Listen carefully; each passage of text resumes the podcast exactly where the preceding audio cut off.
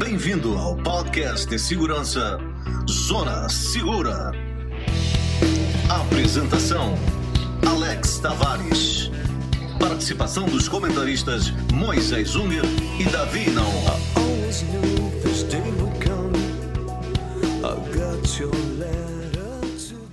Olá, amigos ouvintes, bem-vindos de volta ao nosso podcast de segurança Zona Segura, que fala da sua segurança descomplicada. Esse é o episódio de número 11, tá? Eu, Alex Tavares, e os meus amigos Davi Naon e Moisés Unger, consultores em segurança, hoje vamos falar sobre como escolher melhor um CFTV, que significa Circuito Fechado de TV. Nada mais é do que o sistema de câmeras instalados em sua casa ou seu escritório. Vamos falar disso daquela forma descomplicada e focada no seu dia a dia, para as necessidades que nós brasileiros enfrentamos.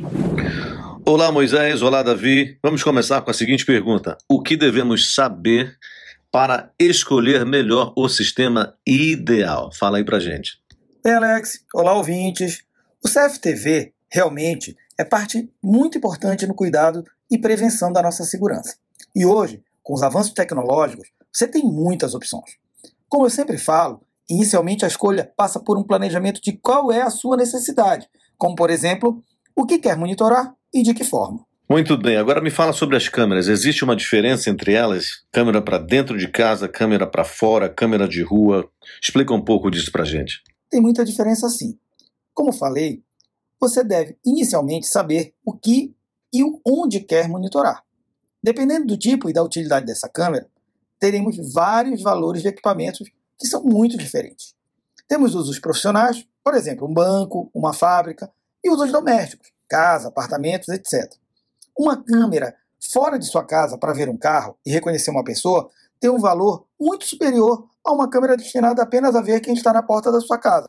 E adicione aí mais um custo caso seu interesse seja reconhecer, por exemplo, a placa de um carro. Ok, e já que você falou de lentes, me diz uma coisa, Moisés: existe tipos de lentes para determinadas coisas? Como é que funciona isso? Sim.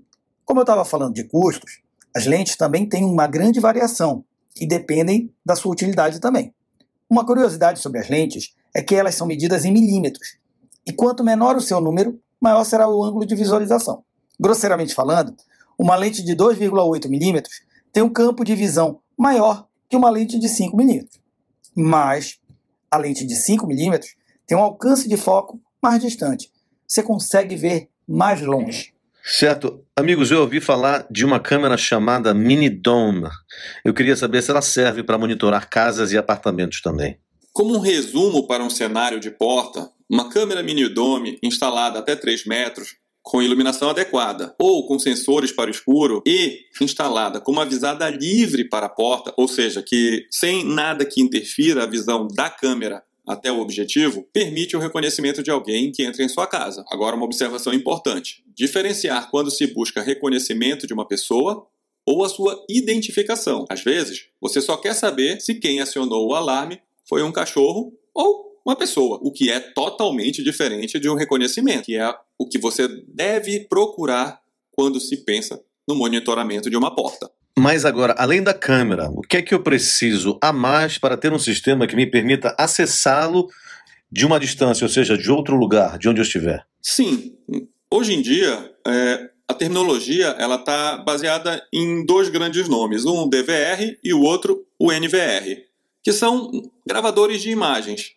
Em alguns casos, o gerenciador de um conjunto de câmera até.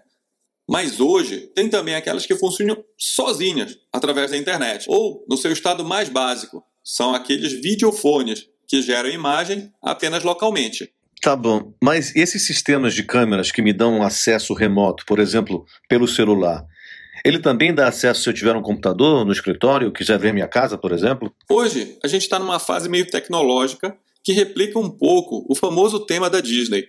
Se você pode sonhar com isso, você pode fazer isso. Os sistemas de hoje permitem visualizar praticamente todas as plataformas.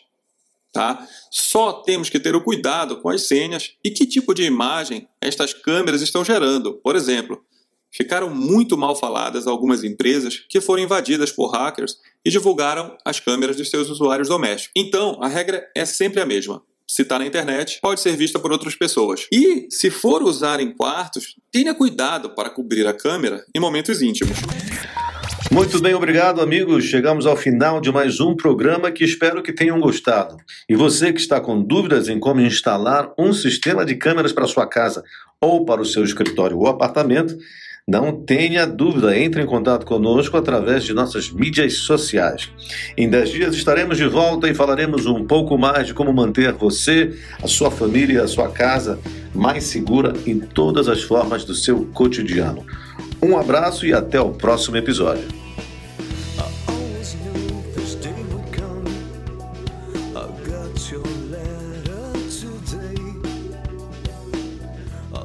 Tenha em mente que esse programa reflete nossas opiniões, pois quando se trata de proteção e segurança, não existe 100% de eficácia. Nosso objetivo sempre será sua segurança e de sua família. Esse sim é o seu maior bem.